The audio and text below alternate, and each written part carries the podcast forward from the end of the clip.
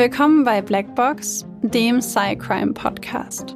Euch erwartet ein True Crime Podcast mit der extra Portion Psychologie. Ich bin Maxi. Und ich bin Babsi.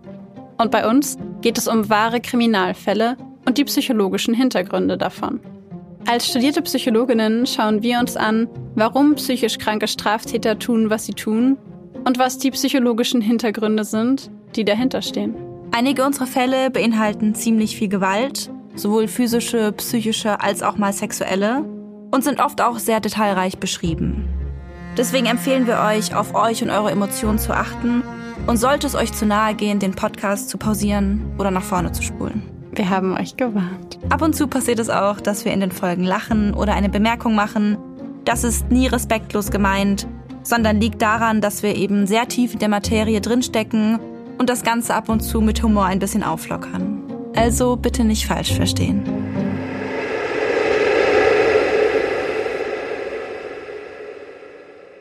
Willkommen zu einer neuen Folge von Blackbox, dem Cycrime Podcast. Hello! Ich wollte das schon ganz lange mal wieder am Anfang sagen. Wir beschäftigen uns heute mit einem Täterprofil, zur Ausnahme mal einem Täterprofil, das nicht über zwei Folgen geht. Darauf wurden wir schon bei äh, vor Anfang der Aufnahme quasi freundlich hingewiesen, dass es ja auch mal nett ist, dass es sowas auch gibt. Ja, nächstes Mal wird es wieder anders sein. ja, ich denke auch, da ist schon was in der Mache, Freunde. Mhm. Also, äh, genau. Und dieses Täterprofil wurde sich gewünscht von Davina über Instagram. Ich hoffe, du hörst gerade zu und freust dich, dass wir ähm, dieses Thema aufnehmen. Du hast es dir schon vor längerer Zeit gewünscht und warst auch nicht die Einzige, die sich das gewünscht hat, aber die Erste. Und genau, deswegen beschäftigen wir uns heute mit dem Täterprofil von Mario M. Wir haben jetzt ganz locker, fröhlich äh, angefangen, aber eigentlich ist der Fall tatsächlich extrem, ich fand ihn zumindest extrem verstörend. Und gleichzeitig psychologisch aber sehr interessant. Und weil ich ihn so interessant fand, möchte ich vorher gerne, weil ich den Fall äh, größtenteils vorbereitet habe, Maxi und ich teilen uns das ja immer so ein bisschen auf, möchte ich gerne vorher ein, zwei Sachen dazu sagen. Und zwar zum einen gab es unfassbar viele Informationen zu diesem Fall. Und ich bin mir immer noch nicht ganz sicher, ob ich es geschafft habe, wirklich alle Informationen unterzubringen. Ich habe mir sehr, sehr viel Mühe gegeben. Wir haben uns sehr, sehr viel Mühe gegeben und ähm, haben den Fokus aber tatsächlich auf die psychologischen Elemente gelegt und ja, bitte verzeiht uns, wenn ihr da Details wisst, die wir vielleicht in den Fall nicht mit aufgenommen haben. Das Zweite, was ich gerne sagen möchte, ist, ich würde gerne mal wieder eine Triggerwarnung aussprechen wollen oder wir wollen besser gesagt mal wieder eine Triggerwarnung aussprechen. Denn in dem heutigen Fall wird es um Kindesentführung, körperliche Gewalt, sexuelle Gewalt und Gewalt an Tieren gehen. Also es ist, ähm, ja, es sind sehr viele unterschiedliche Dinge dabei. Es geht auch am Rande um das Thema Suizid. Also bitte passt besonders gut auf euch auf und achtet auf eure Gefühle und wenn es für euch zu viel ist, dann pausiert oder schaltet ab. Und äh, genau, das, das Letzte, was ich noch, bevor wir im Grunde direkt mit dem Fall starten, sagen möchte, ist, dass wir uns entschieden haben, diesen Fall ein bisschen anders aufzusetzen, denn in der eigentlichen Falldarstellung haben wir ja häufig auch schon das psychiatrische Gutachten mit drin. Das haben wir dieses Mal nicht gemacht, weil wir dachten, bei einem Täterprofil macht es ja Sinn, die Psychologie und die psychischen Hintergründe im Nachhinein ganz ursprünglich zu diskutieren. Und wir dachten, es wäre vielleicht auch für den einen oder anderen oder die ein oder andere von euch eine Gelegenheit, um bei dem Fall genauer zuzuhören und vielleicht auch selber mal drüber nachzudenken, was euch für psychische Erkrankungen oder für Tendenzen einfallen, ob ihr überhaupt eine psychische Erkrankung seht, feststellt, ob bei euch irgendwann oder irgendwo Alarmglocken schrillen oder ihr sonst irgendwas feststellt. Und dann werden wir im Nachgang zu dem Fall diese Sachen genauer besprechen und damit auch das Gutachten genauer besprechen. Ich habe keine Freunde und niemand, der mich liebt. Ich habe nur ein Mädchen, das mir nicht mehr vergibt. Mario M. wird 1970 in der DDR geboren. Seine Mutter ist erst 17 Jahre alt, als sie mit Mario ihr erstes Kind bekommt. Marios Vater ist noch jünger und bereits seit Beginn der Schwangerschaft überfordert. Als der kleine Junge auf die Welt kommt, fühlt sich keines der beiden Elternteile so richtig verantwortlich für ihn. Sein unreifer, selbst noch kindlicher Vater neigt zum Jähzorn und zur Gewalttätigkeit und beginnt schon früh damit, seinen Sohn zu verprügeln. Die Auseinandersetzungen ufern so stark aus, dass der junge Vater einmal sogar mit einem Ziegelstein durch die Fensterscheibe nach seinem Sohn wirft.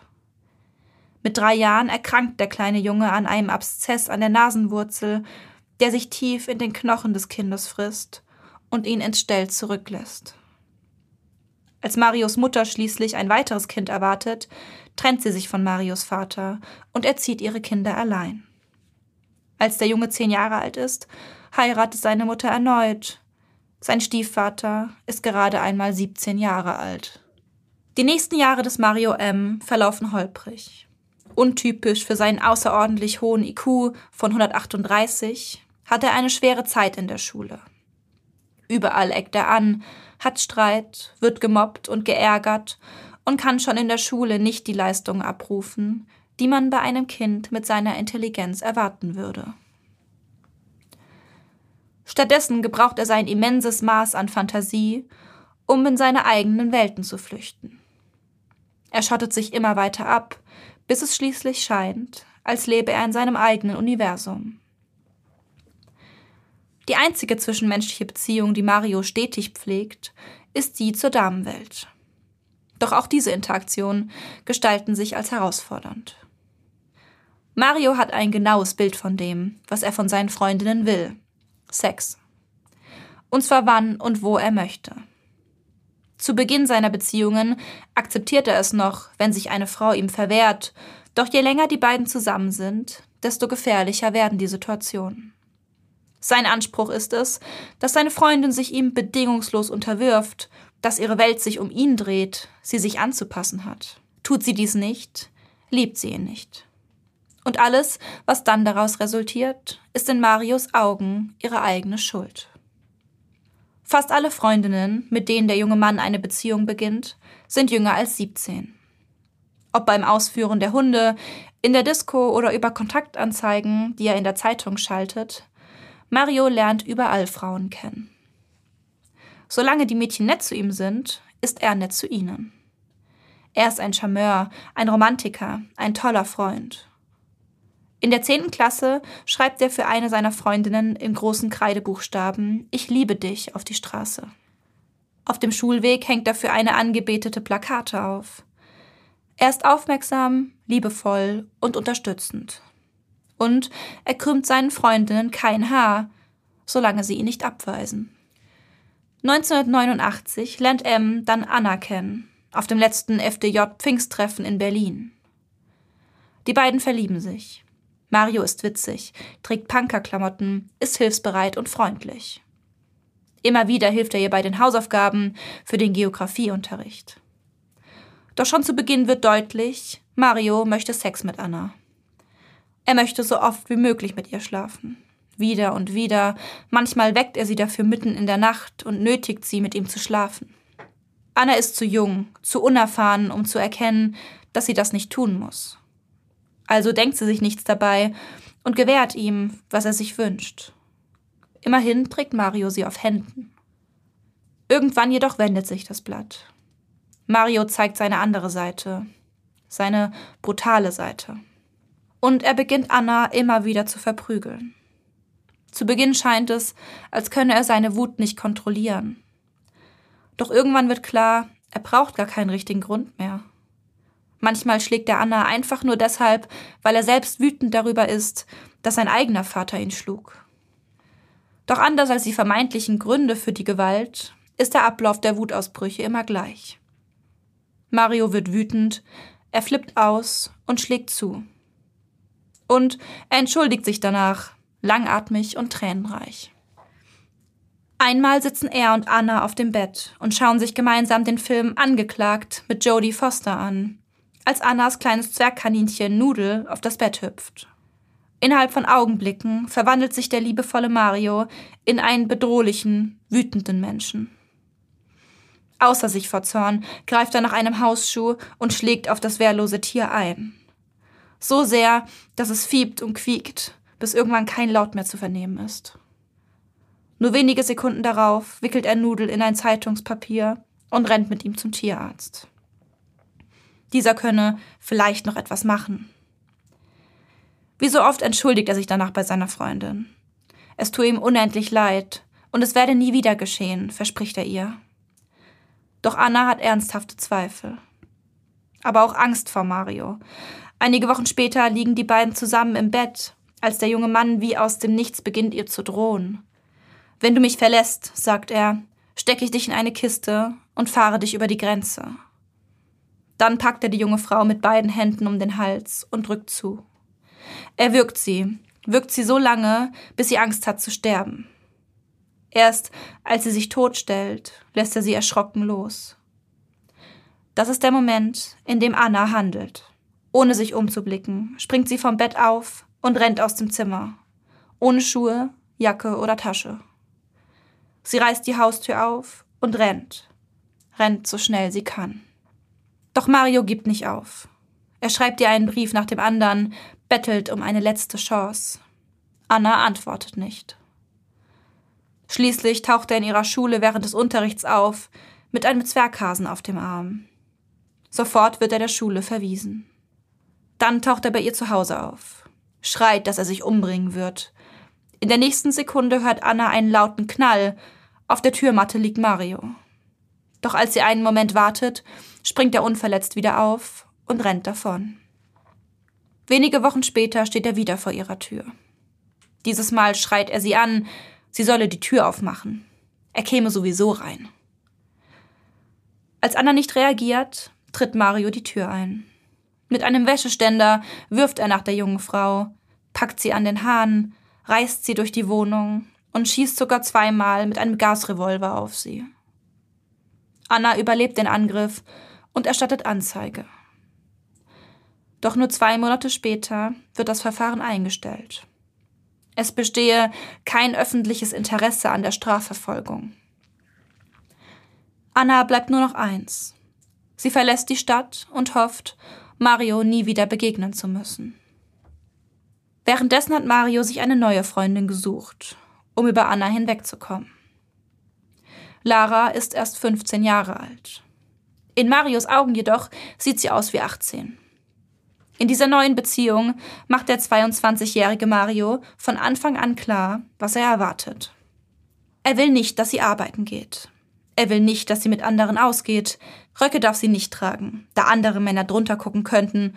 Und er will Sex, so wie es ihm passt. Lara ist noch jünger und noch unerfahrener als Anna und so fügt sie sich Marios Wort, auch wenn sie nicht immer alles versteht, was er tut. So rasiert er ihr die Schamhaare ab und bewahrt sie in einer bräunlichen Sporttasche auf. Später eröffnet er ihr, in dieser Sporttasche seien auch die Schamhaare seiner anderen Ex-Freundinnen. An die Wand seines Schlafzimmers hängt er Bilder aus FKK-Zeitschriften. Sie alle zeigen nackte Kinder. Zu dieser Zeit beginnt der junge Mann auch, sich politisch zu interessieren. Auf mehreren Partys outet er sich als Fan Adolf Hitlers, wählt die NPD und hört Nazi-Bands. Adolf Hitler sei in seinen Augen zwar ein riesiges Arschloch, aber seiner rechtsextremen Gesinnung schämt sich der junge Mann nicht. Menschen mit anderen Hautfarben findet er widerlich. Und die Kombination eines männlichen Schwarzen und einer weiblichen Weißen macht ihn rasend vor Zorn und Abscheu. Doch nicht nur in puncto Sexualität und Politik entwickelt sich Mario in eine extreme Richtung. Neben diesen neuen Anwandlungen ist er in den letzten Monaten noch feindseliger geworden als zuvor. Mario ist mittlerweile der Überzeugung, dass die Welt um ihn herum nur aus Feinden besteht. Wenn er das Haus verlässt, ist er immer bewaffnet. Die Wohnung ist mit Extraschlössern gesichert und außer seiner Freundin und ihm darf sie niemand betreten. Außer ihr duldet er niemanden in seinem kleinen Universum. Nur Lara und er. Er und Lara gegen den Rest der Welt. Lara ist zwar das zweite Opfer von Mario, aber sie ist die erste, die er vergewaltigt. Wenn sie sich ihm verweigert, riskiert sie Gewalt. Mehrfach muss das junge Mädchen ins Krankenhaus. Einmal schlägt er so hart zu, dass ihr Trommelfell reißt. Ein anderes Mal tritt er ihr in den Bauch. Zu diesem Zeitpunkt ist sie schwanger mit ihrer gemeinsamen Tochter, die er bei einer der Vergewaltigungen gezeugt hat. Und dennoch bleibt Lara. Jedes Mal, wenn die Ärzte fragen, sagt sie, es sei nur ein Unfall gewesen. Denn sie hat Angst, Angst davor, dass Mario sich rächt. Als sie einmal vor ihm flieht, findet er sie. Auch ihre Wohnungstür tritt er ein, bevor er sie in ihrer Wohnung vergewaltigt. Lara schafft es erst dann, von Mario wegzukommen, als er sich eine neue Freundin aussucht. 1997 bis 1999 begeht er dann hintereinander mehrere Straftaten. 1997 pöbelt er einen Mann an, weil dieser den Motor seines geparkten Wagens laufen lässt. Als dieser zurückmeckert, tritt Mario ihm den Außenspiegel ab und schlägt ihm mit einer Stahlkette auf den Kopf. 1999 ist er dann in eine Schlägerei mit vier weiteren Männern verwickelt. Außer sich vor Zorn holt er sich einen einen Meter langen Knüppel und prügelt damit auf das Gesicht einer der Männer ein. Als Passanten dem schwer verletzten Bewusstlosen helfen wollen, hält er sie mittels Gewaltandrohungen davon ab. Ende 1999 wird Mario dann das erste Mal verhaftet und zu einer Haftstrafe verurteilt, nachdem er eine 14-Jährige in einem Park erst angeflirtet und sie nach ihrer Zurückweisung dann vergewaltigt. Im Gefängnis gilt M als latent suizidgefährdet. Aus seiner Bettwäsche bastelt er eine Schlinge, schluckt Unmengen Schlaftabletten, trinkt literweise Orangensaft, um einen Magendurchbruch hervorzurufen. Auch klettert er im Hof eine Mauer hinauf und fordert von dort oben seine sofortige Entlassung. Trotz seines hohen IQs bleibt M auch im Gefängnis arbeitslos. Auffällig ist bereits dort seine kindliche Perspektive auf die Welt.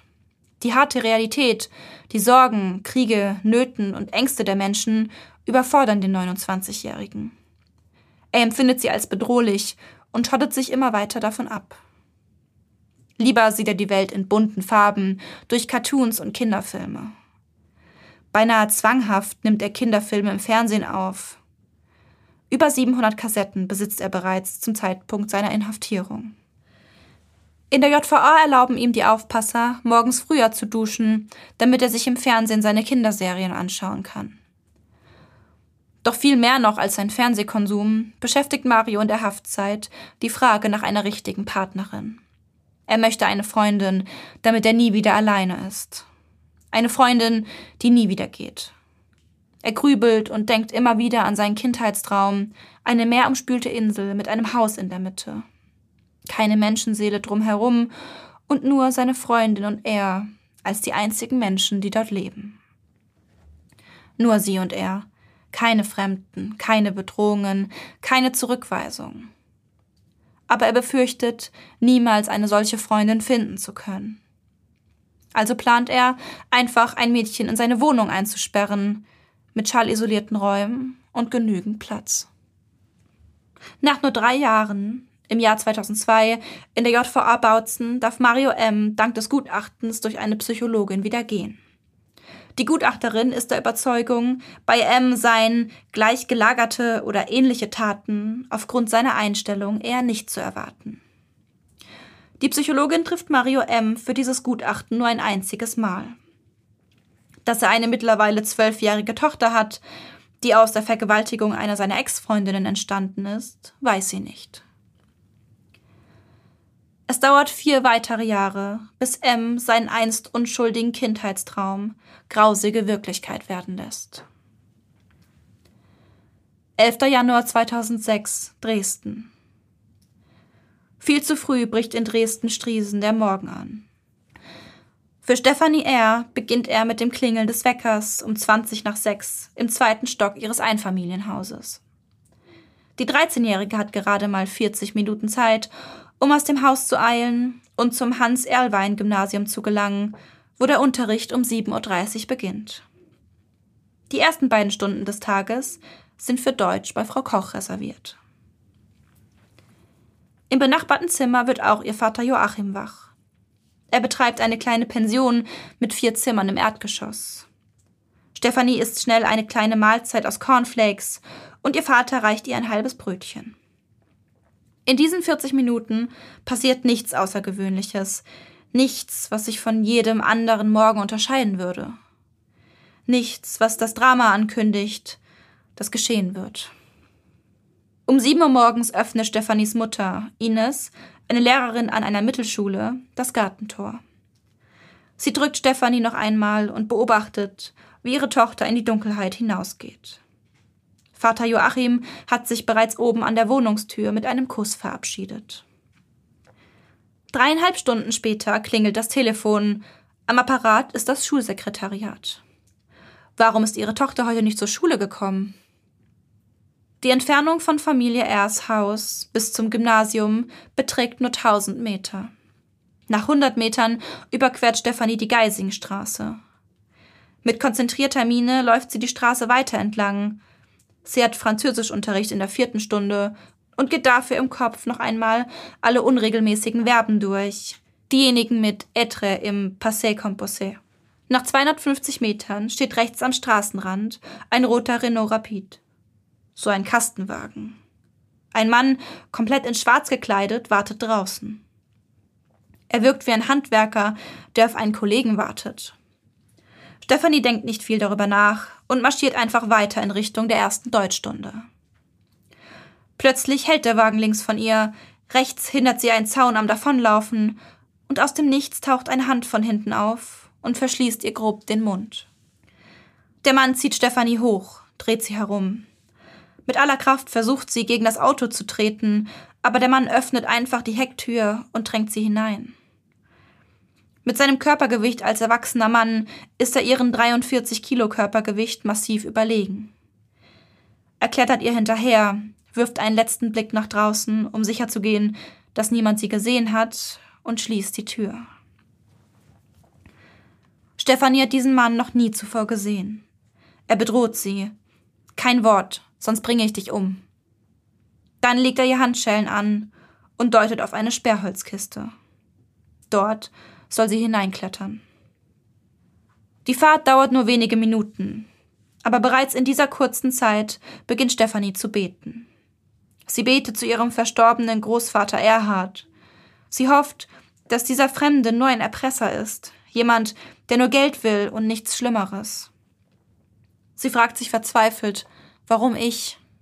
Schließlich hält der Wagen im Hinterhof eines Mehrfamilienhauses in der Laubestraße 2. Das fünfstöckige Gebäude ist beige gestrichen. Die Klingelknöpfe sind brandneu. Das ganze Gebäude wurde erst kurz nach der Wende komplett saniert. In der Hochparterrewohnung im untersten Stock wohnt Mario gemeinsam mit seinen beiden Hunden Angel und Sarah. Und mit ihm nun auch Stephanie R. Er hebt die Kiste mit Stephanie hoch und trägt sie in die Wohnung. Der Deckel liegt lose auf, klappert leise, aber alle Türen im Hausflur bleiben geschlossen. Dann sperrt Mario einem die Wohnungstür auf und alles, was Stefanie denken kann, ist, das ist also meine Hölle. Rechts befindet sich die Küche, dahinter das Badezimmer, links ein leerer Raum und dann noch der Raum, den Mario für Stefanie ausgewählt hat. 17 Quadratmeter groß, mit beigefarbenem PVC-Boden. Der arbeitslose Mario M. besitzt kaum Möbel in diesem Raum. Auf dem Boden stehen Videorekorder, ein Fernseher, ein Computer und eine Kochplatte. Davor liegt eine Matratze. Und dann gibt es noch ein Doppelbett.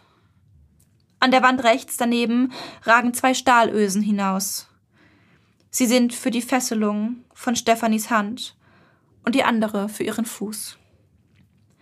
Bevor Mario sich jedoch mit Stefanie befassen kann, muss er den Wagen aus dem Innenhof wegfahren. Deshalb muss Stefanie direkt wieder in die finstere, enge Kiste, die etwa einen Meter lang, einen halben Meter breit und hoch ist. Es gibt keine Seeschlitze, keine Luftlöcher. Nur die Finsternis und die harten Holzwände. Für Stefanie ist es, als sei sie lebendig begraben. Er fesselt sie, drückt ihr eine dreckige Socke in den Mund und verschließt den Deckel. Eine Sicherheitsvorkehrung, die er in den nächsten Wochen immer befolgen wird um zu verhindern, dass auch dieses Mädchen ihn wieder verlässt. Nachdem M das Auto im Innenhof umgeparkt hat, öffnet er die Kiste erneut und lässt Stefanie aus dem gruseligen Sarg heraus, um sie zu befragen. Wie heißt du? Wie alt bist du? 13? Ich dachte, du wärst erst elf. Dann stellt er ihr die wichtigste Frage. Hast du einen Freund? Aber den hat Stefanie nicht. Den hatte sie bisher noch nie. Das ist der Moment, in dem Mario M. sich sicher ist. Das ist die richtige. Denn er wird ihr Erster sein, ihr Erster und Einziger. Und dabei will er keine Zeit verlieren. Voller Panik fragt die 13-Jährige ihn, ob er sie umbringen werde. Doch er versichert ihr, er wolle nur Videoaufnahmen machen. Wenn diese fertig seien, dann könne sie gehen. Hoffnungsvoll glaubt Stefanie daran, dass er sie zurück nach Hause lässt. Dass sie nur diese drei bis vier Tage überstehen muss, und sie klammert sich fest an diese Hoffnung. Nun will der 36-Jährige von ihr, dass sie sich auszieht, will wissen, was sie im Biologieunterricht über Sex gelernt hat. Dann legt er sich nackt neben sie auf das Bett und vergewaltigt das junge Mädchen zum ersten Mal. Als er fertig ist, will er, dass sie sich zusammen einen Film ansehen. Er entscheidet, dass sie gemeinsam die Pfefferkörner schauen. Regungslos sitzt Stephanie neben ihrem Vergewaltiger und starrt auf den Fernseher. Am Mittag beginnt die Tortur von neuem. Wieder vergewaltigt M das junge Mädchen. Danach will er die ersten Videoaufnahmen machen. Dafür muss die 13-Jährige auf den Boden urinieren. Im Anschluss daran vergewaltigt er sie wieder. Als der Tag vorüber ist, hält Stefanie es kaum aus. Sie fühlt sich schmutzig, eklig, klebrig und ist der festen Überzeugung, an ihr klebe so viel Dreck, dass es unmöglich sei, diesen jemals wieder abzuwaschen. Es widert sie an, M widert sie an. Sein Geruch, sein krustiger Mund, den sie küssen muss, der Schweiß, seine Glatze, der wabbelige Bauch und am meisten sein Penis. Doch sie weiß, dass sie ihm nichts entgegensetzen kann. Sie weiß, dass es nichts bringen wird, zu betteln oder zu flehen. Also betet sie, während er sie vergewaltigt, und versucht, einen Teil von sich taub werden zu lassen, damit sie seine ekelhaften Berührungen ertragen kann. Als es draußen dunkel wird, öffnet Mario M. ein Fenster. Der ganze Raum stinkt nach Urin, Schweiß und Hund.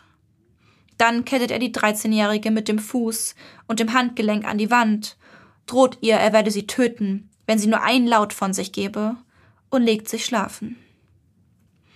Stefanie liegt währenddessen angekettet und in die Dunkelheit starrend auf der dreckigen Matratze.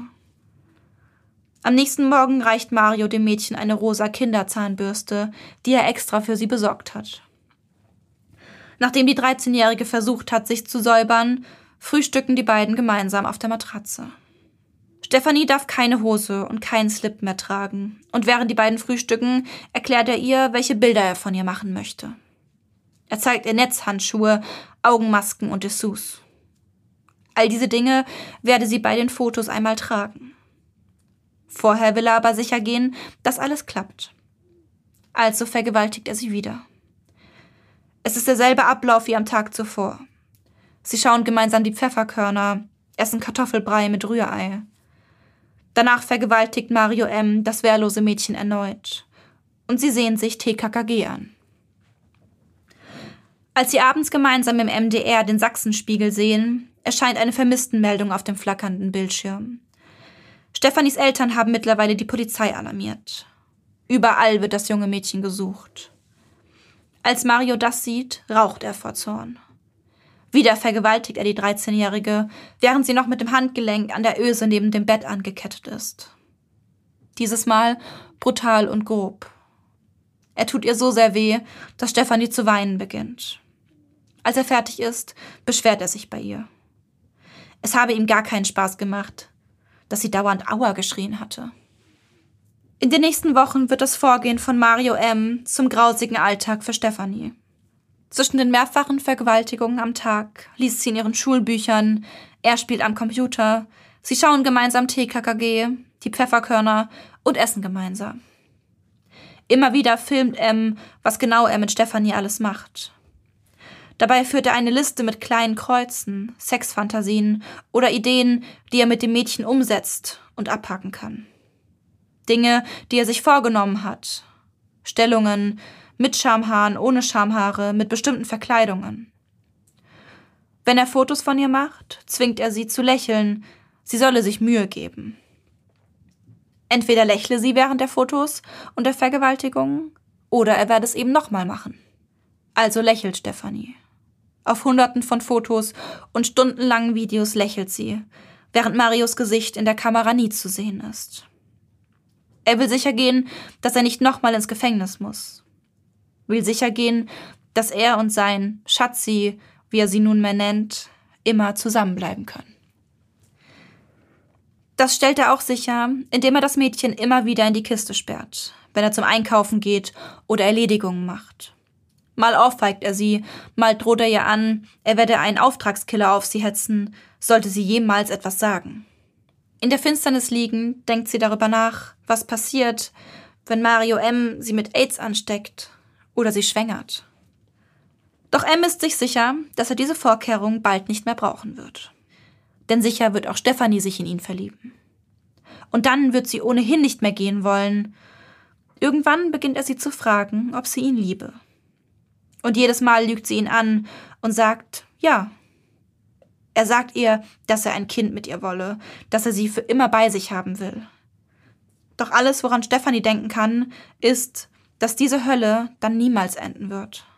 Aus Verzweiflung und Todesangst beginnt sie, sich auf sein grausames Martyrium einzustellen. Manchmal versucht sie mit ihm zu verhandeln, ob sie ihn nicht auf eine andere Weise befriedigen dürfe, wenn er etwas im Sinn hat, was ihr wehtun wird. Als er sie einmal fragt, ob sie nicht noch ein anderes Mädchen kenne, überlegt sie fieberhaft und gleichzeitig voller Scham, wie sie es schaffen könnte, dass er lieber eine andere will. Nach einigen Wochen realisiert die 13-Jährige, dass ihr Entführer sie entgegen seinen Versprechen nicht mehr gehen lassen wird. Die Geschichte mit dem Auftragskiller schüchtert sie jedoch viel zu sehr ein, um einen Fluchtversuch zu begehen. Mehrfach unternehmen die beiden lange nächtliche Spaziergänge an der Elbe. Einmal werden die beiden sogar von einer Polizeistreife angehalten. Doch Stefanie wagt es nicht. Sie traut sich einfach nicht zu schreien. Die Tage vergehen und Stefanis Verzweiflung wächst mit jeder Stunde, als sie schließlich eine Idee hat. Sie muss auf irgendeine Weise entdeckt werden aber es darf auf keinen Fall so aussehen, als ob sie dies selbst geplant habe. Während Mario M. in der Küche beschäftigt ist, verfasst sie heimlich Nachrichten und Hilferufe an, wer auch immer dies liest.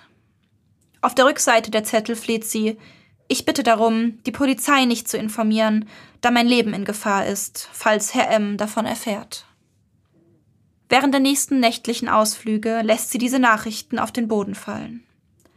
Am 15. Februar, frühmorgens, entdeckt ein Mann, der gerade mit seinem Hund Gassi geht, die kleinen Zettel auf dem Boden. Wenige Stunden später dringt die Kriminalpolizei in die Wohnung von Mario M. ein. Noch an der Tür nehmen sie den Mann fest. Dann betreten sie die Wohnung. Die Jalousie der Zwei-Zimmer-Wohnung sind herabgelassen, die Wohnung ist kaum möbliert, es stinkt nach Hundekot und Dreck. Über den Fernseher flackert Trash-TV. Daneben sind hunderte Videokassetten mit Kinderfilmen aufgestapelt. Im Flur liegt eine verschlossene Holzkiste. Als die Polizisten Stefanis Namen durch die Wohnung rufen, formen sich in dem dämmerigen Licht der Wohnung die Umrisse eines Mädchens in einem schwarzen Hemd und mit einem Teddybär im Arm, die mit kleinen Schritten auf die Wohnungstür und die Polizisten zutritt. Vor Gericht zeigt Stefanie eine Stärke, die auch heute, Jahrzehnte nach den Geschehnissen, immer noch zutiefst beeindruckt. Sie stellt sich im Gerichtssaal Mario M. und macht eine vollständige Aussage zu allen Geschehnissen. Sie will, dass er es ertragen muss.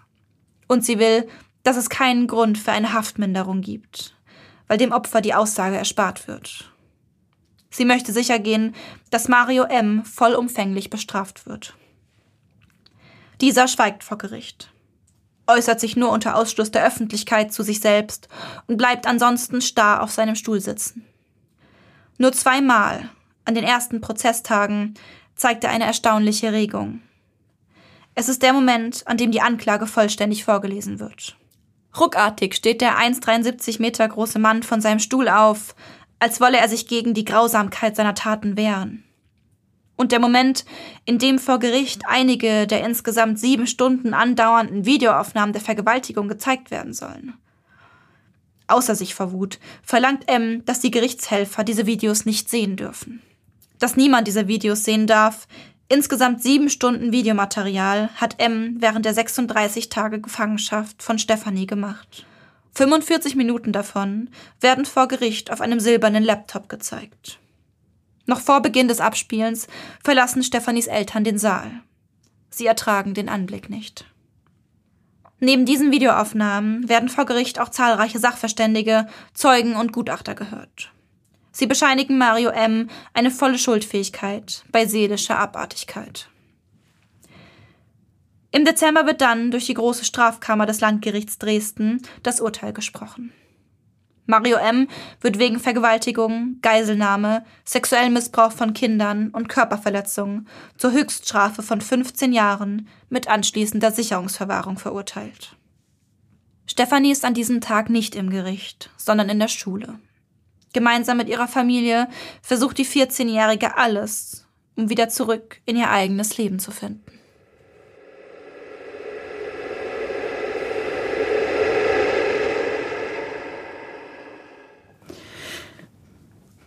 Ich fand den Fall schon bei der Recherche echt krass. Also einfach ich habe mir, als wir den Vorschlag auf Instagram bekommen haben, habe ich mir den den Fall ganz kurz angeschaut und habe mir da direkt in, unsere, ähm, in unseren Redaktionsplan dahinter geschrieben, dass der Fall einfach richtig krass ist und die psychologischen Hintergründe, glaube ich, ziemlich interessant.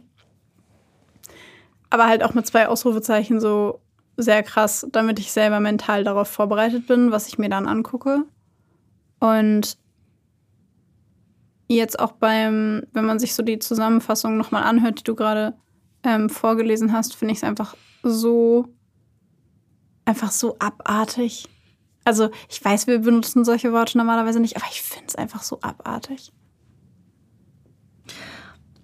Also ich habe gerade für euch zur Info diesen Fall habe ich nicht selbst geschrieben. Das war was, was ähm, äh, wo Babsi viel recherchiert hat und ähm, das schneiden wir ja oft raus, aber es gab ein, zwei Momente, wo ich im Vorlesen gestockt habe.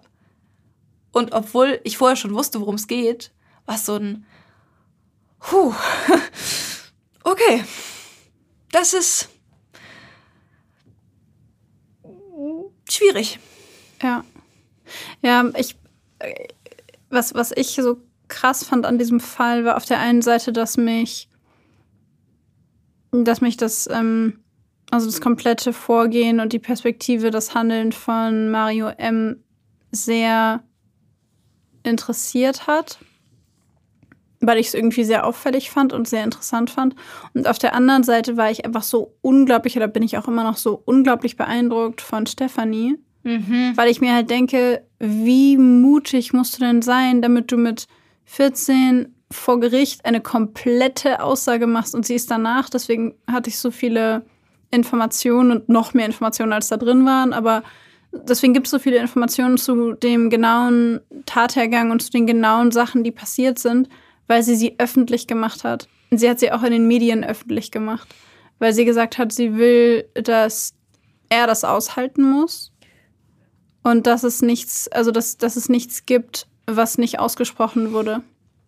Und es gibt ja die Option manchmal bei Tätern, dass wenn sie dem Opfer die Aussage ersparen, indem sie selber gestehen, dass sie dann eine Strafminderung bekommen. Und Stefanie wusste das. Und weil sie das wusste, hat sie eine volle Aussage gemacht vor Gericht, weil sie verhindern wollte, dass das passiert. Das ist wirklich krass. Und sie ist halt 14 gewesen. Das also ist echt, also ich meine, das gibt es ja aus einem guten Grund, so diese Regelung, weil es ja wirklich auch emotional psychisch total belastend ist, das alles nochmal durchzumachen und es ja auch voll total retraumatisierend sein kann, ja. dass die dann nochmal durchgehen müssen und ich es eigentlich auch eine gute Sache finde, auch wenn es oft so Minderung des Strafmaßes führt, was ich jetzt schwierig sehe. Aber an sich ist es ja gut, dass es die Möglichkeit gibt, dass die eben, dass denen das erspart werden kann, weil es eben emotional so stark belastend ist. Und ich finde es krass, dass Stephanie trotzdem gesagt hat, ähm, dass es ihr so wichtig ist, dass das alles ans Licht kommt und dass er da die volle, die volle, ähm, volle Ausmaß seiner Tat spüren muss. Dass sie sagt, ich stelle mich dem und ich gehe durch diese Retraumatisierung durch und mache das.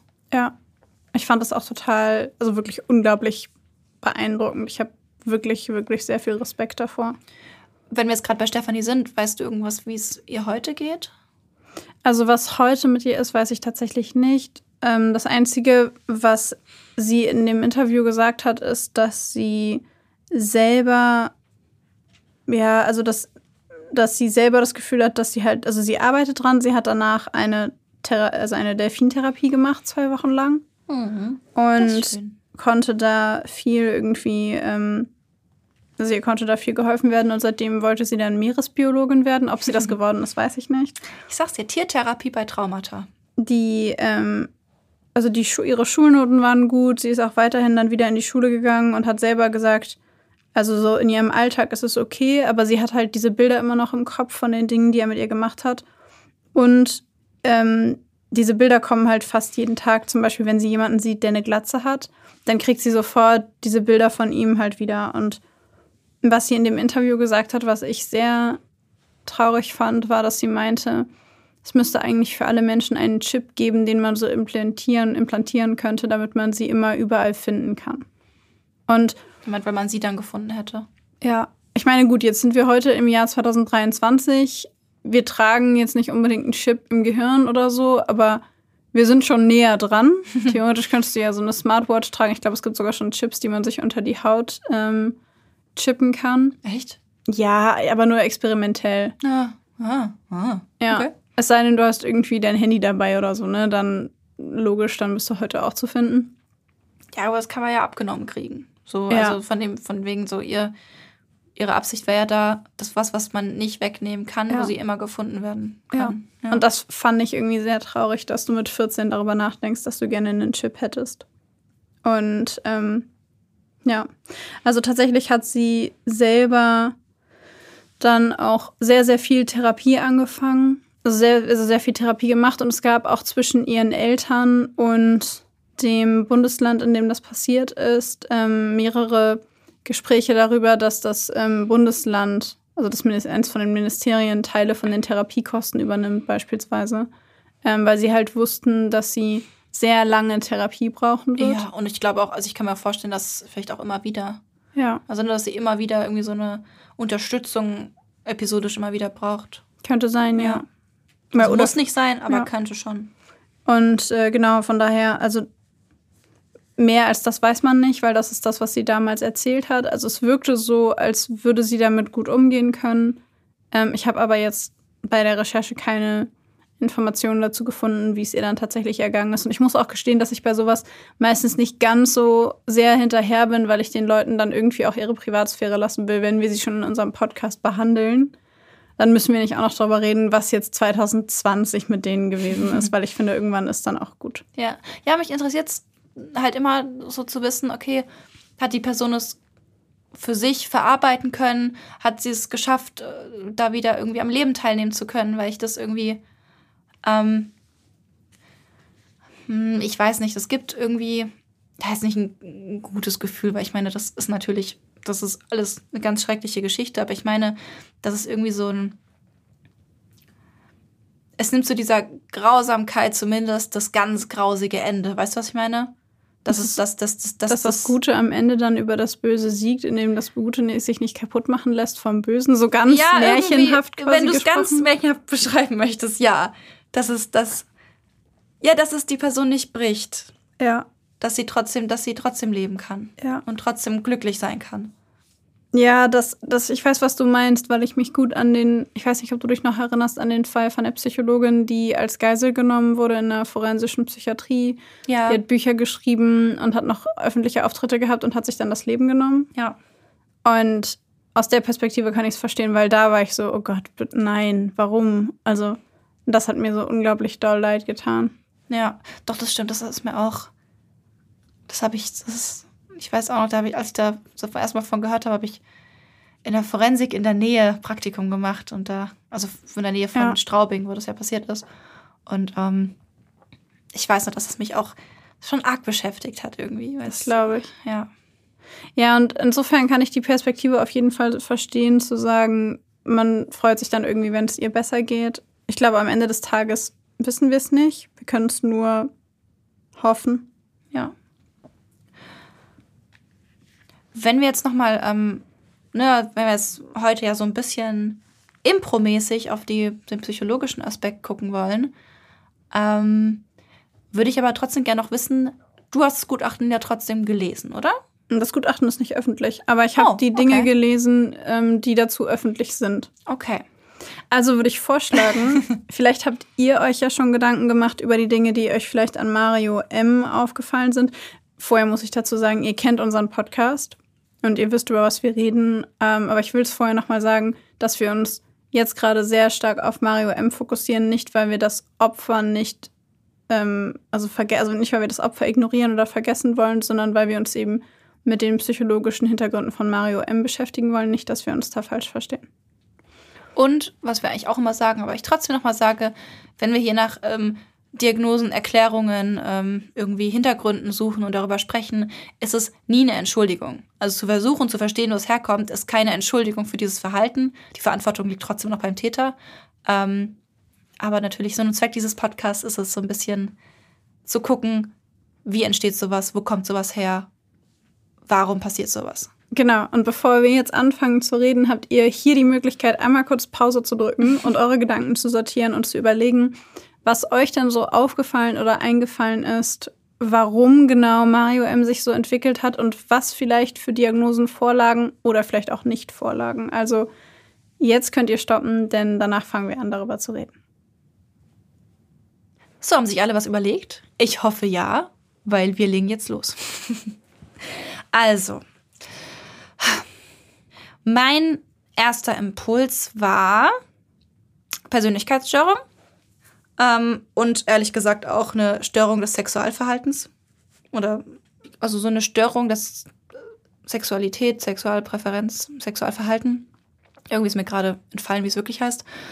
Ähm, und ich glaube Persönlichkeitsstörung, weil ähm, ich, also ich muss sagen, während ich das vorgelesen habe, ist in meinem Kopf also vor allem von diesen Beschreibungen, wie er so emotionale Wutausbrüche hat und ähm, auf einmal zuschlägt, sich danach entschuldigt, dann dieses, dieses äh, Kaninchen oder diesen Hasen schlägt und dann sich wieder entschuldigt und es noch zum Tierheim bringt und äh, Tierheim zum Tierarzt bringt und irgendwie in der Hoffnung, dass, dass sie noch irgendwas machen können, hat mich sehr, ähm, muss ich sagen, an einen Patienten von mir erinnert im Maßregelvollzug, der ähnliche Ausbrüche hat und sich danach auch immer entschuldigt und auch äh, es ihm auch wirklich leid tut. Das nehme ich ihm teilweise auch ab. Ähm, und der hat eine emotional instabile Persönlichkeitsstörung vom impulsiven Typ. Heißt ganz große Schwierigkeiten mit der Impulskontrolle und der, dem Wahrnehmen und Umgang mit Gefühlen. Mhm. Heißt, dieser Patient geht total schnell hoch. Ähm, es kann aus dem Nichts kommen, eine Mini-Frustration und der rastet aus. Und da musste ich am Anfang dran denken. Jetzt ist es halt im weiteren Verlauf fand ich es dann irgendwie nicht mehr ganz so haltbar, weil es dann nicht mehr so sehr, beschrieben wurde, diese Ausbrüche. Und es verwechselt sich ja nicht einfach so. Mhm. Dann dachte ich an narzisstische Persönlichkeitsstörung vielleicht, weil er ja schon sehr dolle gekränkt, also dieses, dieses, dieses wütend werden, wenn er abgewiesen wurde von seinen Freundinnen, hat für mich auch irgendwie sowas Gekränktes gehabt. Und ich habe mir dann gedacht, okay, könnte es vielleicht irgendwas Narzisstisches sein? Auch dieses, ähm, dieses irgendwie ich und meine Partnerin gegen den Rest der Welt. Ich will eine, für die ich der Einzige bin, so dieses, dieses Erhöhende. Paranoid kam noch, auch noch auf. Es waren so die drei Guesses, die ich hatte. Ich weiß nicht, es können ja auch mehrere auf einmal sein. Es gibt ja auch kombinierte Persönlichkeitsstörungen. Ähm, das sind so die, die ich jetzt für mich rausgehört habe bei den Infos, die wir haben. Also vielleicht kann ich ja ein bisschen was dazu sagen. Aber gerne. Tatsächlich wurde vor Gericht eine paranoide Persönlichkeitsstörung diagnostiziert. Mhm. Das äh, hast du also vollkommen äh, richtig erraten, in Anführungszeichen, also richtig diagnostiziert. Und das andere ist eine Schizoide. Schizoide? Ja. Ähm, allerdings beides, äh, muss man dazu sagen, keine voll ausgeprägten, ich habe mich gerade auch falsch ausgedrückt, keine voll ausgeprägten Persönlichkeitsstörungen, sondern schizoide und paranoide Züge. Ah, okay. Ähm, also eine Kombination aus den beiden. Mhm. Und ähm, genau, dass er halt äh, selber, also prinzipiell eine schwere seelische Abartigkeit auch noch, aber dass er selber keine voll ausgebildete Persönlichkeitsstörung hatte, sondern äh, quasi eine Mixed Persönlichkeitsstörung, also im Grunde ähm, ein Gemisch aus Schizoid und Paranoid. Also bei der schizoiden Persönlichkeitsstörung, die zeichnet sich ja zum Beispiel dadurch aus, dass die Leute eigentlich gar kein Interesse haben an echten Beziehungen und an echter Intimität oder nach echten Freunden oder sowas.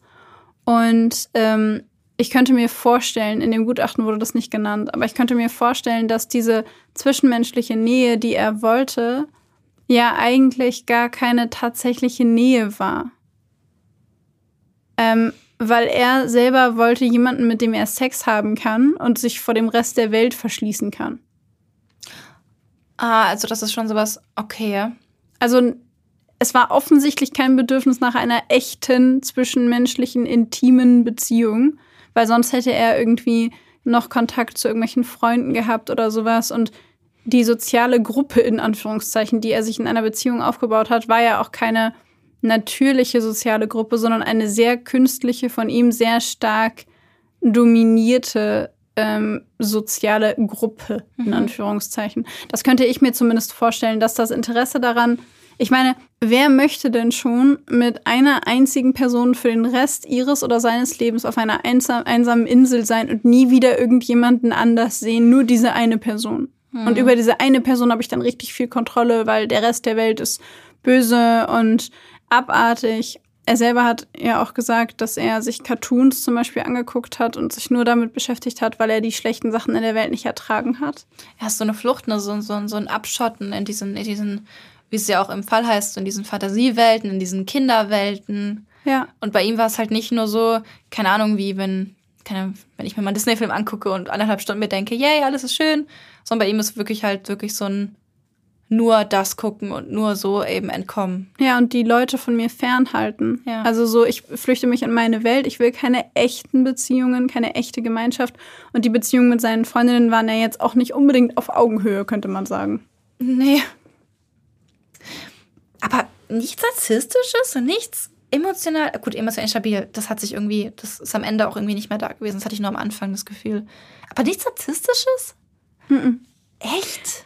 Tatsächlich nicht. Also der, ähm, der, der Gutachter hat gesagt, dass zum einen, er hat halt ja eine absurd hohe Intelligenz gehabt. 138 mhm. fand ich schon extrem krass. Ja. Also ist, äh, 100, ein IQ von 138 ist schon selten. Ja. Ähm, und tatsächlich hätte er ja mit dieser Intelligenz theoretisch jegliche Form von Berufs Berufsabschluss leisten können. Er hätte Anwalt werden können oder keine Ahnung, hätte äh, irgendwie Geschäftsführer von irgendwas werden können. Nicht, dass der IQ jetzt unbedingt Leute dafür befähigt oder sie nicht befähigt, aber er sagt halt schon mal aus, jemand ist auf jeden Fall intelligent genug, um diese Tätigkeiten auszuführen. Um alles eigentlich auszuführen. Ja. Also, also ich meine, alle Art von Studien äh, zu machen, genau. alle, alle Art von Zusammenhängen zu begreifen, bla bla bla. Wenn man sich nur nach dem IQ richtet. Ja. Genau. Was nicht heißt, dass jemand mit einem IQ von 100 das nicht auch kann. Also mhm. versteht mich nicht falsch. 100 ist der Durchschnitt. Genau. Und das das Krasse war halt, dass er selber komplett den Kontakt zu allen Erwachsenen gemieden hat. Er wollte mit Erwachsenen gar nichts zu tun haben. Und das größte Problem war, glaube ich, dass er mit, also dass er selber so ein Problem hatte mit Normen und mit Regeln. Und ähm, er selber, was war so sein Credo war, wenn die Welt nicht so will, also das hat der Gutachter hat das gesagt, das ist ein Zitat, wenn die Welt nicht so will wie er, hat die Welt eben Pech gehabt. Mhm. Und das finde ich nicht unbedingt narzisstisch, weil das ist mir nicht anhimmelnd genug. Das hat für mich eher was Distanzierendes, aber nichts. Das ist ja nicht, wenn die Welt nicht will, dann wird die Welt schon noch lernen, mich zu bewundern, sondern wenn die Welt nicht will, dann hat sie halt Pech. Dann bin ich halt weg. Ja, oder dann kann sie halt weggehen. Also ich brauche, ja. weißt du, was ich meine? Hm. Ja, aber weil da so viel Gekränkung drin ist, weißt du? So. Ich meine, ich kann ich es schon verstehen, weil ja, ich kann meine Schütze ihnen schon irgendwie mitgehen, aber irgendwie, habe ich da auch so viel Narzisstisches gesehen und so viel Gekränktes. Ja, ich habe mich mit dieser Kränkung, dachte ich mir, ich dachte auch die ganze Zeit, das ist doch bestimmt eine narzisstische und dann war sie es nicht. Ja. Jetzt sitze ich hier und bin so, hm, das ist natürlich eine Schizoide. ich ich hatte, hatte die narzisstische genauso gesehen, dachte mir so, hä, warum nicht? warum nicht? Ähm, aber ich könnte mir vorstellen, dass dieses Zurückweisungsthema gar nicht so sehr auf seinem eigenen Ego basierte, sondern auf dem, auf, auf dieser auf, diesem, auf dieser Angst vor Zurückweisung. Und das ist diese, also er hat selber vorher sehr, sehr, sehr viel gespielt. Sehr, sehr, sehr viel im Computer gespielt. Mhm. Teilweise tagelang ohne was zu essen. Also wirklich, was? ja. Und hat sich komplett abgeschottet. Also das Level von, ich flüchte mich in eine kitschige Fantasiewelt. Und ich könnte mir halt vorstellen, dass er selber irgendwann so einsam war, weil er sich so krass zurückgezogen hat, dass er nicht mehr einsam sein wollte. Und dass es aber nicht unbedingt was zu tun hatte mit einer echten zwischenmenschlichen Beziehung, sondern einfach nur mit, ich will nicht alleine sein. Mhm. Aber ich kann auch nicht zu viele Leute in meinen Inner Circle quasi reinlassen. Weil wenn ich da zu viele Leute drin habe, dann bin ich viel zu misstrauisch. Weil ja. ich, ich möchte gerne einer Person vertrauen Gleichzeitig bin ich aufgrund meiner paranoiden Persönlichkeitsstörung aber nicht in der Lage, Leuten zu vertrauen. Ich will aber, dass jemand bei mir bleibt und ich bestrafe ihn dafür, wenn er in meinen Augen nicht vertrauenswürdig ist, schicke ihn aber nicht weg, weil ich will das ja irgendwie auch, weil ich bin so einsam. Ich muss gestehen, ich habe tatsächlich eher an Borderline und Narzissmus gedacht. Ich dachte, das wäre eher die Kombination gemischt mit Paranoid. Ja, emotionell stabil. Ist ja genau. auch Borderline ist nur, ich habe also impulsiver Typ und Borderline-Typ sind zwei unterschiedliche Typen, aber in der gleichen Gruppe, nämlich emotional instabile Persönlichkeitsstörung. Ja, ich habe auf, hab auf Borderline getippt, weil ich äh, ganz stark dieses Ich liebe dich, verlass mich nicht, aber ich schlag mhm. dich zusammen Thema gesehen mhm. habe. Ähm, und paranoid, weil ich es total auffällig fand, dass er die ganze Zeit meinte, die Welt ist böse ja, genau, und ich gehe bewaffnet ja, raus ja. und so. Und narzisstisch auch, weil ich die ganze Zeit dieses sexuelle Thema gesehen habe. Ähm, aber das war es nicht. Hm. Und irgendwie eine Störung der Sexualpräferenz oder Sexualverhalten, gab es da irgendwie eine Diagnose? Wurde nicht offiziell diagnostiziert. Habe ich ah. mich aber auch gefragt. Ich meine, also ist ja schon.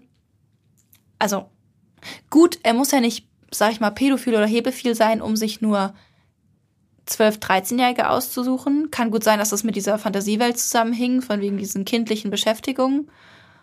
Ähm, von daher muss es ja nicht zwingend eine Pädophilie dann sein. Wie gesagt, wir kennen ja auch ganz viele Fälle, wo der Täter äh, Kinder missbraucht hat oder aber nicht pädophil war, sondern die Ersatzopfer waren, bla bla bla. Haben wir in früheren äh, Folgen ja schon mal besprochen. Ähm, aber dass da gar nichts besprochen wurde, finde ich auch irgendwie weird, weil da ist ja offensichtlich eine, ich sag mal, Abnormalität. Dieses. Ja. Ne, ist meine offensichtlich. Ähm, ich wollte gerade sagen, dass es so ins Sadistische geht, aber andererseits muss ich gerade an den Moment denken, wo er sagt, dass es ihm keinen Spaß macht, wenn sie sagt, dass es ihr weh tut. Ja, und da war ich nämlich, bin ich nämlich auch hellhörig geworden. Und deswegen glaube ich das gar nicht. Ich glaube, dass er bestimmt ein gesteigertes ähm, sexuelles Bedürfnis hatte. Weil ich meine, er wollte, weiß ich nicht wie oft, seine Freundinnen, seine Ex-Freundin ja. davor haben auch gesagt, er wollte irgendwie seine eine Freundin mitten in der Nacht geweckt.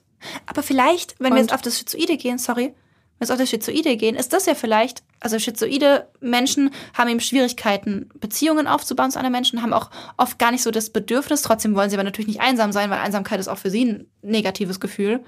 Ähm, und die sind ja, ich sag mal, oft sehr unbeholfen im Aufbau von sozialen Kontakten und wissen da nicht, wie genau. Vielleicht ist es seine Art gewesen, um für sich, also gefühlt für sich, eine Verbindung aufzubauen. Vielleicht. Das Vielleicht. Ich und ich finde, an der Stelle würde die Schizoide mit der Paranoiden ganz gut zusammenpassen mit dem, was er gemacht hat, weil er hat seine Freundinnen ja extrem unterdrückt. Mhm. Also er hat, wenn alles gut war, war er der sweeteste, netteste überhaupt, weil er diese kitschige, kinderromantisierte Vorstellung davon hatte, wie sowas sein soll. Ja. Wollte aber auch, dass sie ihm nie widersprechen, weil sie seine Bedürfnisse erfüllen sollen. Das passt mit der Schizoaffektiven, finde ich, zusammen. Schizoiden. Äh, Schizoiden. Das passt mit der Schizoiden zusammen, finde ich, weil sie also weil er kein echtes Bedürfnis nach einer Beziehung hat, mhm. sondern nur ein Bedürfnis hat nach jemandem, der ihm Sex gibt. Weil fast alle von seinen Handlungen, fast alles, was er irgendwie gemacht hat, hat häufig mit Sex zu tun. Mhm. Und ähm, auf der anderen Seite, wenn sein größter Traum ist, auf einer einsamen Insel mit einer anderen Person zu leben und diese eine Person steht ihm immer, wann er will, für jegliche Form von Sex zur Verfügung, ausgehend von dem Lebenstraum, den er hatte, finde ich die beiden Diagnosen wieder relativ nachvollziehbar. Ja, so, so rum macht es für mich auch ein bisschen Sinn. Natürlich, wie immer fehlen uns natürlich viele Infos, die den Gutachter natürlich vorlagen. Ähm, aber so langsam, ja, ja, ich, ich kann sehen, wo sie herkommen. Und weißt du, was ich mich frage? Ich frage mich, ob, ähm, also zum einen fand ich es irgendwie auffällig, wie sehr er gleichzeitig versucht hat, das Ganze wie eine Beziehung wirken zu lassen. Mhm. Also mit Stefanie zum Beispiel, weil er mit ihr ja auch spazieren gegangen ist nachts. Ja. Was Paare halt so machen. Sie gehen spazieren. Nicht tagsüber, weil dann würde er gesehen werden, aber nachts. Und dass sie auch zusammen irgendwie frühstücken und dass sie diese Kindersendungsgeschichte mit ihm teilt und das, also nicht freiwillig, aber du weißt, was ich meine. Ja, für ihn mit ihm teilt. Genau, und sich das mit ihm zusammen irgendwie anguckt, weil sie in Klammern keine andere Wahl hatte.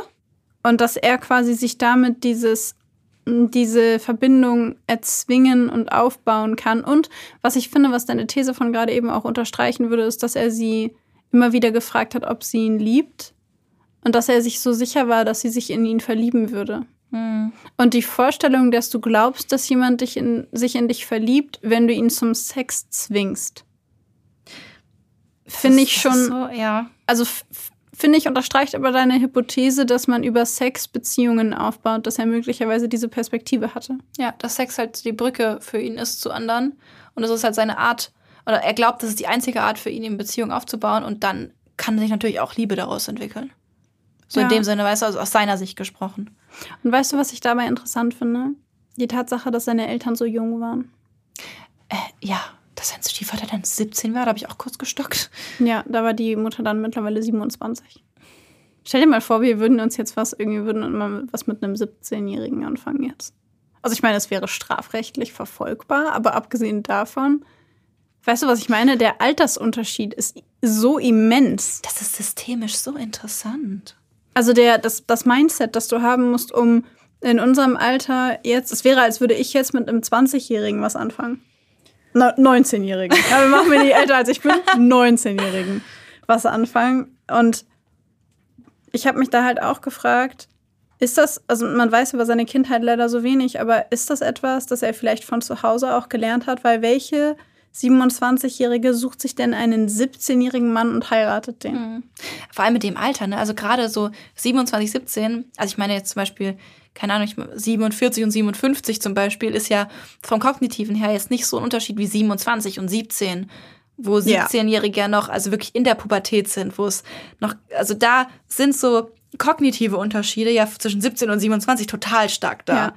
So in einem später, dieser, dieser Zeitabstand in einem späteren Alter ist gar nicht so auffällig, aber in diesem Alter ist es ja ein Unterschied von Welten. Ich weiß nicht, für mich fängt der 10-Jahres-Unterschied erst dann an, weniger krass zu werden zwischen 40 und 50. 30 und 40 finde ich auch schon einen krassen Ich habe Unterschied. 40 und 50 gesagt. ja, ja, genau. Ich meinte nur, weil zwischen 20 und 30 finde ich es immer noch krass.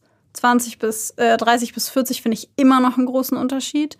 Und dann so ab 40 finde ich so, dann fängt es an, sich langsam irgendwie zu amortisieren. Aber davor finde ich den Unterschied immer immens, was die Lebensphasen angeht. Ja. Ja, stimmt, was die Lebensphasen angeht, ja. Und eben mit am meisten bei den Phasen. Dass sie ja mit, also mit 17, du warst noch ein Kind.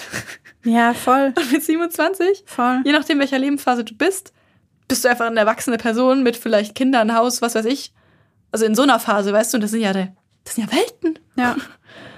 Was ich auch total krass fand, was der Gutachter gesagt hat, war, dass ähm, er selber wohl auch gesagt hat, dass er die Zurückweisung von Frauen gar nicht, also gar nicht ertragen konnte, weil er es so peinlich fand, dass ihn jemand zurückweist. Da war bei mir auch wieder so Narzissmus, aber ist es nicht. Ja, aber es hört sich aber auch so sagen, das ist so peinlich. Das hört sich irgendwie so verzweifelt an. Ein so bisschen, irgendwie ne? so, so, boah, ich möchte mich in der Ecke verstecken, weil es so peinlich ist. Weißt du? Ja. Irgendwie so, dass es irgendwie. Also jetzt gut, jetzt gucke ich durch die schizoide Brille drauf. Und, und dann macht es, dann ergibt es Sinn. Dann ergibt es Sinn. Und der Gutachter selber hat halt auch gesagt, dass ähm, bei den Darstellungen, die er gezeigt hat, dass ähm, er versucht hat, sich mit Stefanie quasi seine Lebenspartnerin zu formen, weil er vorher die ganze Zeit diese Beziehungen hatte, die nicht funktioniert haben. auf Biegen und Brechen nicht mit dem, was er wollte. Und dass er sich jetzt jemanden sehr Junges gesucht hat, um aus dieser, aus diesem Kind, aus diesem Mädchen eine Frau zu machen, die genauso ist, wie er sie haben will. Und dass er selber genau wusste, was er ihr da antut, dass er genau wusste, dass das illegal ist und dass es für sie furchtbar ist, was er da macht. Aber dass es ihm wichtiger war, quasi dieses Projekt von endlos Sex mit einer Frau, die alles tut, was ich will und genauso ist, wie ich sie haben will, dass es das für ihn, für ihn wert war. Und er ist damals davon ausgegangen, dass sie sich mit der Zeit wohl irgendwie schon in ihr Schicksal fügen würde und dass sie es dann einfach irgendwann akzeptiert. Und hat sich, würde ich vermuten, wahrscheinlich auch deswegen ein so junges Mädchen ausgesucht, weil er gemerkt hat, die anderen waren nicht jung genug. 15 war schon nicht mehr jung genug. Mhm. Und das fand ich einfach extrem krass. Und was ich auch heftig fand, war, dass der auslösende Moment bei ihm, der dafür gesorgt hat, dass er tatsächlich dann losgegangen ist und Stefanie verfolgt, beobachtet und sie dann gekidnappt hat, war, war, dass er auf Nickelodeon eine ähm, Kinderserie geguckt hat. Und da ging es in einer Folge um Trennungen und dann um den Trennungsschmerz. Und irgendwie hat ihn das inspiriert und berührt. Und du musst dir überlegen, er ist super intelligent. Also hat er quasi seine Intelligenz genutzt, um diese Dinge, nicht um der Welt etwas Gutes zu tun oder um die Welt weiterzuentwickeln, sondern um sich von der Welt abzuschotten, sich zu trennen und einen guten Plan zu machen, wie er das möglichst solide hinbekommt. Und hat aufgrund dieser Nickelodeon-Folge dann gesagt, okay, jetzt ist der richtige Zeitpunkt. Ich nehme das nicht mehr hin. Ich nehme mein Schicksal jetzt in die Hand und ich erlaube es nicht mehr, dass ich traurig bin und ich mache jetzt was dafür. Und das war der ausschlaggebende Punkt, der überhaupt dazu geführt hat, dass er in diesem blöden Renault da lang gefahren ist, sie beobachtet hat und sie gekidnappt hat. Ich sehe schon, das ist Schizoide. Ich ja. finde es so verdreht. Boah. Mich würde es ja wirklich interessieren, was in der Kindheit so war, ne? Also so ein bisschen so dieses, wo hängt das alles mit zusammen? Ich könnte mir auch vorstellen, dass der hohe IQ da schon auch eine Rolle gespielt hat bei der Entstehung. Weil es ja einen auch schon irgendwie absondert, weißt du? Also glaub, so ein Kind, was so super überbegabt ist. Ich glaube, es war ja auch, dass er gemobbt wurde. Das sieht sich ja auch als anders. Und das merkt ja auch, dass es anders ist als die anderen. Hm, ich glaube, allein die Tatsache, dass man so einen hohen IQ hat, sorgt schon dafür, dass man Informationen anders verarbeitet und dass man sich viel. Also ich bin der festen Überzeugung, dass vieles von dem, was wir denken und von dem, wie wir Dinge verarbeiten, manchmal auch dafür sorgt, dass wir die Dinge beim nächsten Mal anders verarbeiten. Also dass auch unser, das ist jetzt eine steile These mhm. von mir, aber dass auch unser Intelligenzquotient etwas damit zu tun hat, wie wir die Dinge verarbeiten und wie diese Dinge in unserem Kopf verschaltet werden. Und damit mit ausschlaggebend ist dafür, wenn wir eine psychische Erkrankung entwickeln, wie genau die sich zeigt. Nicht unbedingt welche psychische Erkrankung, aber wie sie sich zeigt und wie wir damit umgehen. Und ich glaube, dass ähm, wenn du in der Lage bist, sehr differenziert über die Dinge nachzudenken, dir genaue Pläne zu machen, dir komplett darüber bewusst zu sein, was du kannst, was du nicht kannst, was du darfst, was du nicht darfst, dass du dann ganz andere Möglichkeiten hast, wenn du sehr intelligent bist also auch kognitiv mit dir selber sehr intelligent bist, dass du dann die Möglichkeit hast, dich selber noch besser zu bescheißen, auf Deutsch gesagt. Mhm. Und auch andere Leute oder die Dinge, die andere Leute tun, noch besser manipulieren, noch besser verstehen zu können, weil du einfach smart bist. Weißt du, was ich meine? Ich muss gerade an diesen Satz denken aus, ähm, ich glaube, es ist Spider-Man. Dieses mit großer Macht kommt große Verantwortung. Mit großem IQ kommt große Verantwortung. Ja, ich glaube auch. Was lernen wir daraus? Einen durchschnittlichen IQ zu haben, ist vielleicht sogar besser als einen überdurchschnittlichen. Stark überdurchschnittlichen. Ich bin auf jeden Fall sehr froh darüber, dass es Stefanie hoffentlich heute in diesem Moment ähm, gut geht und dass sie das verarbeiten konnte, weil er selber hat in dem gesamten Gutachten nur an einer einzigen Stelle wirkliche Emotionen gezeigt. Und das war, als er sich darüber beschwert hat, dass die Medien ihn als Sexmonster bezeichnen. Und ähm, als er Reue dafür gezeigt hat, dass er seinen Hund mal verprügelt hat. Mhm. Und mein Mitleid hält sich gerade in Grenzen. In Anbetracht dieser Tatsache bin ich unglaublich froh, dass sie da lebend rausgekommen ist. Ja. Und dass er aufgeflogen ist. Ja, weil es hätte auch ganz anders ausgehen können. Und sie war richtig smart, wie sie es gemacht mhm. hat. Das war richtig, richtig smart.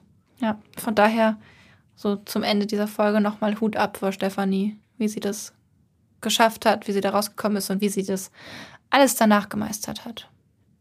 Und ich würde sagen, wir sind sehr gespannt auf eure Rückmeldungen zu dieser Folge und ähm, verabschieden uns von euch. Schreibt uns gerne bei Instagram, da heißen wir Blackbox der Podcast, alles klein und zusammengeschrieben. Oder schreibt uns eine E-Mail an blackboxderpodcast at gmail.com. Wenn ihr noch mehr Folgen wie diese hören wollt und ihr gar nicht abwarten könnt, wann die nächste offizielle Folge kommt, dann könnt ihr uns auch sehr gerne bei Patreon unterstützen. Da bekommt ihr jede Folge eine Woche früher und im Monat eine extra Folge. Ähm, zwischen 1,50 Euro und 14,50 Euro könnt ihr uns damit alle möglichen monatlich unterstützen und wir freuen uns sehr darüber, wenn ihr uns da dabei helft, diesen Podcast weiter interessant gestalten zu können. Und damit sagen wir, seid lieb zueinander und verabschieden uns mit Tschüss!